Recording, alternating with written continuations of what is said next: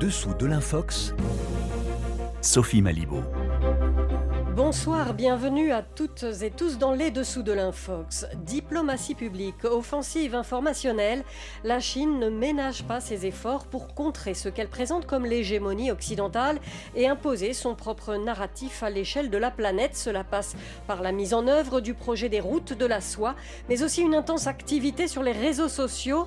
On en parle avec notre invité Paul Charon, spécialiste de la Chine, de l'influence et du renseignement à l'IRSEM.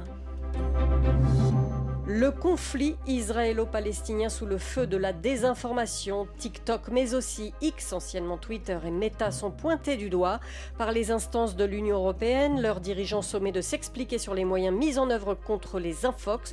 Nous revenons avec nos chroniqueurs sur plusieurs exemples de manipulation à l'aide d'images et de vidéos sorties de leur contexte. Jamais les réseaux n'ont connu une telle vague de désinformation et de contenu violent.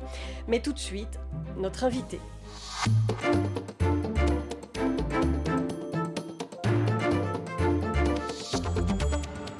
Bonjour Paul Charon. Bonjour. Vous êtes chercheur à l'IRSEM, Institut de recherche stratégique de l'école militaire, directeur du domaine renseignement, anticipation et stratégie d'influence. Et c'est tout particulièrement l'influence chinoise qui vous intéresse. Il y a deux ans, vous avez publié une étude très exhaustive sur les opérations d'influence chinoise, un moment machiavélien, c'est le sous-titre de l'étude. Alors en ce moment même où le monde entier a le regard braqué sur la guerre entre Hamas et Israël, le président Xi Jinping recevait les représentants de quelques 130 pays, dont le russe Vladimir Poutine. Je voudrais savoir quelle lecture est-ce que vous faites de ce sommet qui s'est déroulé à Pékin, Paul Charon? Ce qui est intéressant, c'est de noter sans doute l'évolution du discours chinois en la matière. C'est-à-dire que on était parti d'un projet euh, qui était assez euh, modeste en fait, hein, et qui couvrait essentiellement, euh, une partie de l'Eurasie, puis qui s'est euh, progressivement étendue et qui couvre euh, l'ensemble de la planète euh, quasiment aujourd'hui. Jusqu'en Afrique, en Argentine. Exactement. Et en Europe, bien sûr. Voilà, qui rassemble à peu près 150 pays, même si une large partie de, de l'Occident rejette encore, encore le projet. C'est donc un, un, projet qui illustre bien les prétentions de la Chine à jouer un rôle central aujourd'hui dans, dans, dans les affaires mondiales. Et ce qui m'intéresse plus, c'est peut-être ce que ce qui n'est pas dit dans la BRI euh, et qui est finalement euh, l'émergence d'autres dispositifs à la fois discursifs euh, et, de, relations internationales mis en place par la Chine autour de trois volets portés essentiellement par, le parti et puis par Xi Jinping. Pour donc c'est l'initiative mondiale pour le développement donc qui a été lancée en 2021 qui essentiellement porte sur les projets économiques euh, mais qui explique que la Chine porte des projets économiques qui sont complètement décorrélés euh, des questions politiques, donc il n'y a pas de, de contraintes liées à la nature des régimes, euh, au respect des droits de l'homme, etc. Euh, cette euh, initiative euh, donc pour le développement mondial a été suivie l'année suivante par une initiative euh, pour la sécurité mondiale euh, qui a été illustrée notamment par, vous savez, le rôle de Pékin joué dans le rapprochement entre l'Arabie saoudite et l'Iran, que la Chine a présenté comme un succès de cette initiative pour la sécurité mondiale. Et puis ça a été euh, complété euh, cette année par euh, l'initiative pour euh, une civilisation mondiale qui contient, si vous voulez, l'idée que l'Occident doit respecter les autres cultures, les autres civilisations, et que la politique coercitive, notamment menée par les États-Unis pour imposer leurs valeurs, leur modèle politique, euh, c'est-à-dire autrement dit l'état de droit et la démocratie, heurte les civilisations et les autres cultures, et donc c'est cette politique qui conduit aux tensions qu'on peut observer aujourd'hui. Donc euh, c'est les États-Unis, l'OTAN qui sont responsables de la guerre en Ukraine, c'est les États-Unis et l'OTAN qui sont responsables des événements euh, auxquels on a pu assister en Israël. Et tout ça est responsable finalement d'une... Les, les États-Unis vont provoquer l'avènement de ce que Samuel Huntington euh, redoutait dans son choc des civilisations. Mmh. Alors aujourd'hui, euh, face à l'actualité euh, de la guerre au Moyen-Orient, on voit sur les réseaux sociaux une sorte de schéma simpliste mettant tout l'Occident, les États-Unis, l'Europe aussi, aux côtés d'Israël contre la Palestine, tout mouvement confondu. Est-ce que c'est le narratif poussée par Pékin très officiellement? Oui, tout à fait. Et, pas seulement dans le cas d'Israël et du Hamas. C'est-à-dire que d'une manière globale, on, a observé le même type de discours euh, développé lorsque la, guerre a commencé entre la Russie et l'Ukraine, enfin quand la Russie a envahi l'Ukraine, pour dire les choses clairement. Il y a eu une offensive extrêmement forte des dispositifs médiatiques et euh, diplomatiques chinois en direction des pays du Sud. Des pays du Sud et qui fonctionne dans une certaine mesure. C'est-à-dire que de ce point de vue-là, les Chinois remportent des succès, le Parti communiste remporte des succès, parce que l'idée que euh, les Occidentaux pratiqueraient deux poids, deux mesures, euh, c'est-à-dire que quand c'est l'Ukraine qui est envahie par la Russie, il faudrait que le monde entier se coalise et, euh, soutienne l'Ukraine, mais quand c'est le Hamas, quand c'est une guerre qui touche le continent africain, ben là c'est moins important, il n'y a pas d'urgence, l'Occident n'est pas concerné, etc. Ça c'est le discours que le Parti communiste chinois essaye de développer, de propager euh, dans, ces suds euh, et, il remporte un certain nombre de succès. Mmh. Et, justement, quelle est la part euh, alors, on parle beaucoup des médias publics chinois qui font beaucoup de, propagande sur les réseaux sociaux, etc. Mais moi, je voudrais savoir ce que, le rôle que joue TikTok, selon vous, dans tout ce dispositif? Alors, il, faut, il faut nuancer un petit peu parce que TikTok, c'est vraiment une plateforme parmi tant d'autres que la Chine peut utiliser pour euh, soit faire de la censure, on fait sur les plateformes comme ça, on fait d'abord de la modération de contenu, c'est-à-dire de la censure, et euh, on peut faire aussi de la diffusion de contenu. Euh, dans le cadre de la diffusion de contenu, bien évidemment, TikTok joue un rôle important. ça permet de toucher une partie assez spécifique de la population. Hein, les jeunes. Les jeunes, et c'est un, public très féminin. C'est-à-dire que la, grosse majorité de l'audience euh, de TikTok, c'est euh, des femmes entre 13 et 24 ans. Euh, c'est ça le, plus, la plus grosse part des, utilisateurs de TikTok. Mais c'est pas en train d'évoluer? Si, bien sûr, bien sûr. Ça, évolue avec notamment les franges de population plus âgées qui, qui ont tendance à s'accroître. Mais si vous voulez, euh, les dispositifs de Pékin, il est extrêmement large. Donc il peut utiliser tout un tas à la fois de médias sociaux, mais aussi euh, d'autres vecteurs pour euh, diffuser ces récits ou de la, des fausses informations. Mais comment s'y prend TikTok? Parce que pour avoir essayé moi-même de faire des recherches sur les sujets les plus controversés, mmh. que ce soit Tiananmen, que ce soit les Ouïghours, etc., on trouve les vidéos euh, euh, que le régime n'aime pas sur TikTok, on les trouve si on les cherche. Alors comment ça se passe le conditionnement par TikTok? Euh, Alors je suis pas je suis pas ingénieur, je peux pas vous dire exactement comment ça se passe, mais ce que disons les spécialistes ont pu noter, ce qui fait la grande force, je pense, de TikTok, c'est la capacité des algorithmes à, cerner comment ils peuvent vous, orienter, enfin, euh, ce qui vous intéresse et ce qu'il faut vous proposer donc comme, comme produit. Donc et, ils vous renforcent dans vos biais. Oui, et ça, TikTok le fait bien mieux que YouTube, Facebook ou d'autres médias du même type, parce que les vidéos sur TikTok sont très courtes, et donc sur le, le même espace-temps, que vous utilisez TikTok pendant une demi-heure, l'algorithme va engranger beaucoup plus d'informations sur vous qu'avec euh, la même durée d'utilisation sur YouTube.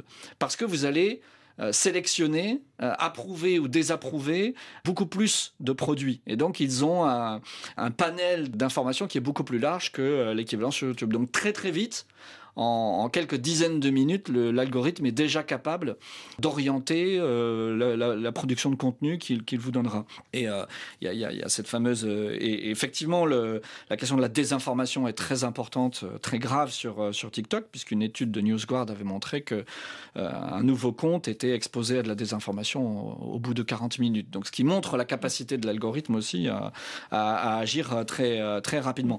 maintenant, il ne faudrait pas se focaliser euh, uniquement sur TikTok, mm. parce que TikTok c'est un outil de la Chine, elle en a beaucoup d'autres, et elle pratique aussi la désinformation sur les autres plateformes, mm. euh, par exemple sur Twitter. Et, et elle recrute énormément de personnes qui sont rémunérées pour ce faire.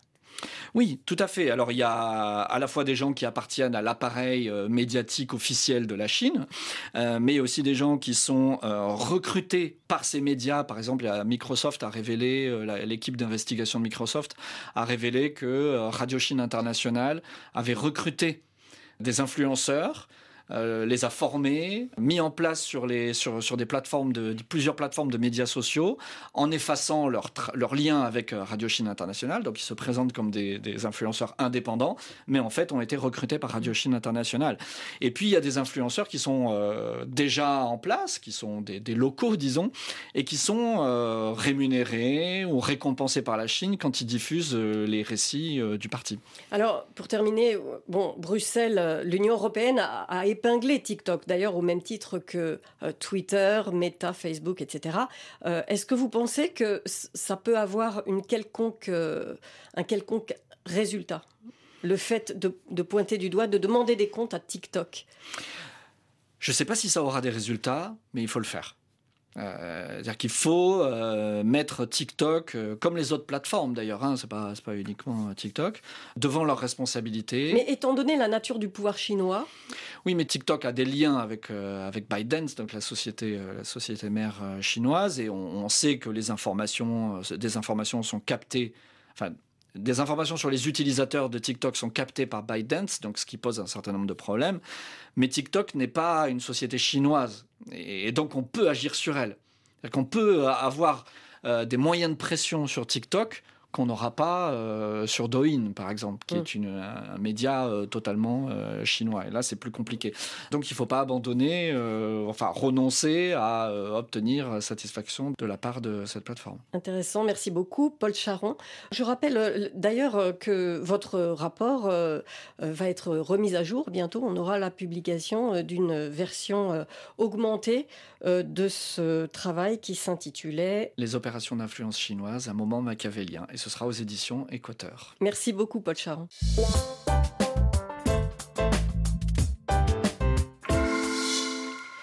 Qui est à l'origine de l'explosion meurtrière qui a frappé l'hôpital à Arlit dans la soirée de mardi 17 octobre?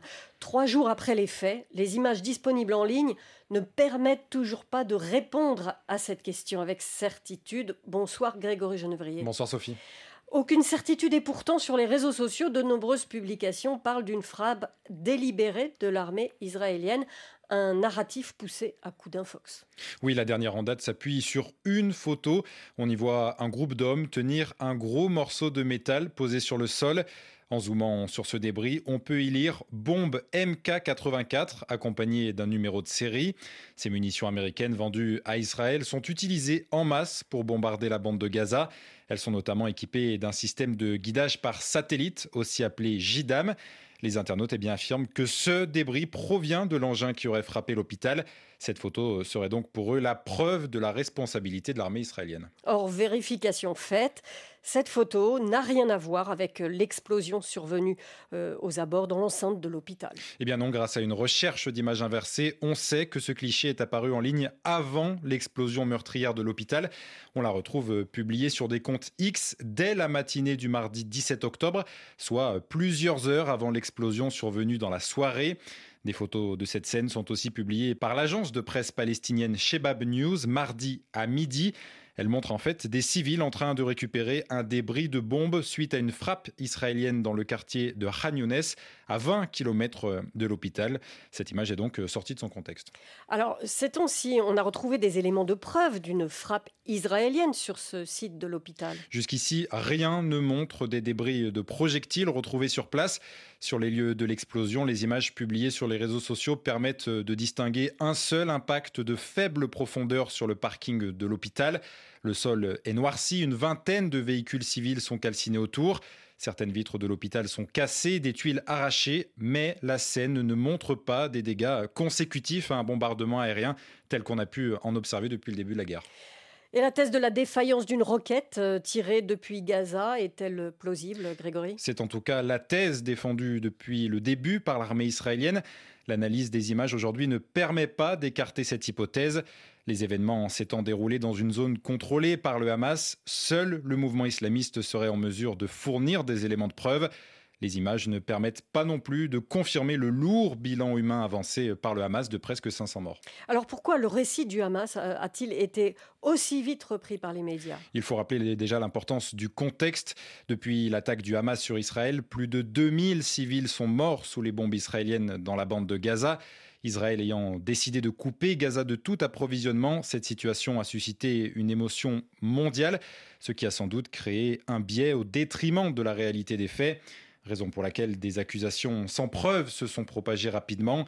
Rappelons enfin que sans enquête indépendante sur le terrain, il est actuellement impossible de dégager avec certitude les responsabilités de chacun. Merci Grégory Genevrier. Le détail de cette vérification en images est à voir sur notre site rfi.fr.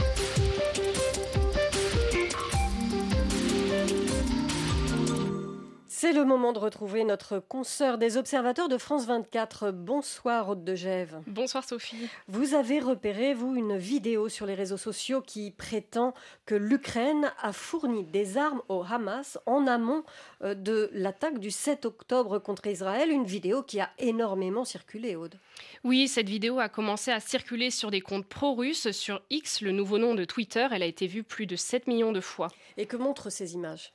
Alors on voit un ensemble d'armes de petit calibre, elles sont posées à même le sol dans ce qui ressemble un peu à une cave.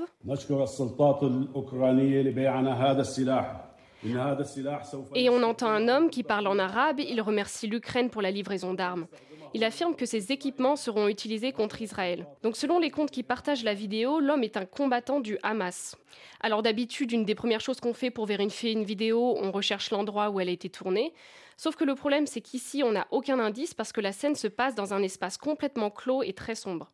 Bon alors à ce moment-là, comment faites-vous pour vérifier une vidéo si vous ne savez ni où, ni quand, ni par qui elle a été tournée?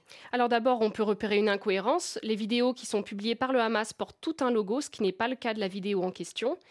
Et puis ensuite, pour vérifier ces images, on a fait appel à la communauté en ligne d'experts en armement. Donc en fait, ce sont des spécialistes qui scrutent les vidéos liées au conflit israélo-palestinien sur les réseaux sociaux. Trois d'entre eux nous ont affirmé qu'il n'existe aucun élément indiquant que l'Ukraine aurait fourni des armes au Hamas. L'un des analystes qui s'appelle Calibre Obscura sur Twitter, vous pouvez vérifier son travail, il explique par exemple que certaines des armes présentées dans la vidéo ne font pas partie de l'arsenal connu du Hamas. Donc par exemple sur la vidéo, on voit un lance-missile et une mitrailleuse. Or, il s'agit d'un lance-missile anti-char américain qui s'appelle Javelin et d'un type de mitrailleuse, et ces armes n'ont jamais été aperçues chez les combattants du Hamas. Et puis, aucune des vidéos, que ce soit celle du Hamas ou de l'armée israélienne, ne montre ces soi-disant armes occidentales livrées par l'Ukraine qui auraient été utilisées dans les combats. Alors, quelle hypothèse euh, formulent ces experts que vous avez consultés? C'est que les armes montrées dans la vidéo sont des armes que les forces ukrainiennes ont parfois été forcées de laisser derrière elles et qui ont pu être saisies par les forces russes en Ukraine.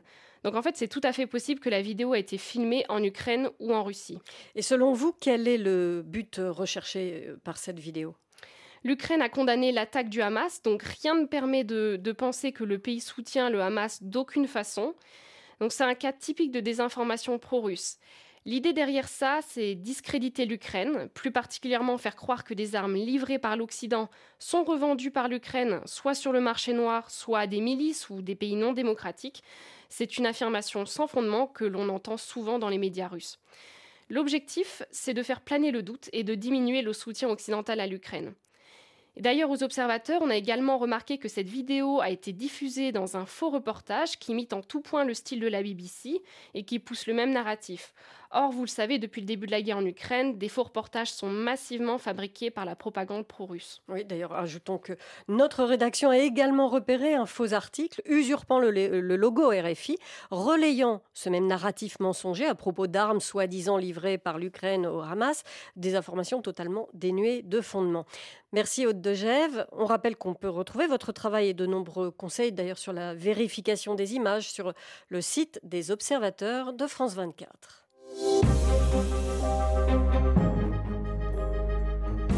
Les dessous de l'infox se terminent. Merci à nos invités et chroniqueurs, chroniqueuses, ainsi qu'à Claude Battista pour la réalisation de cette émission.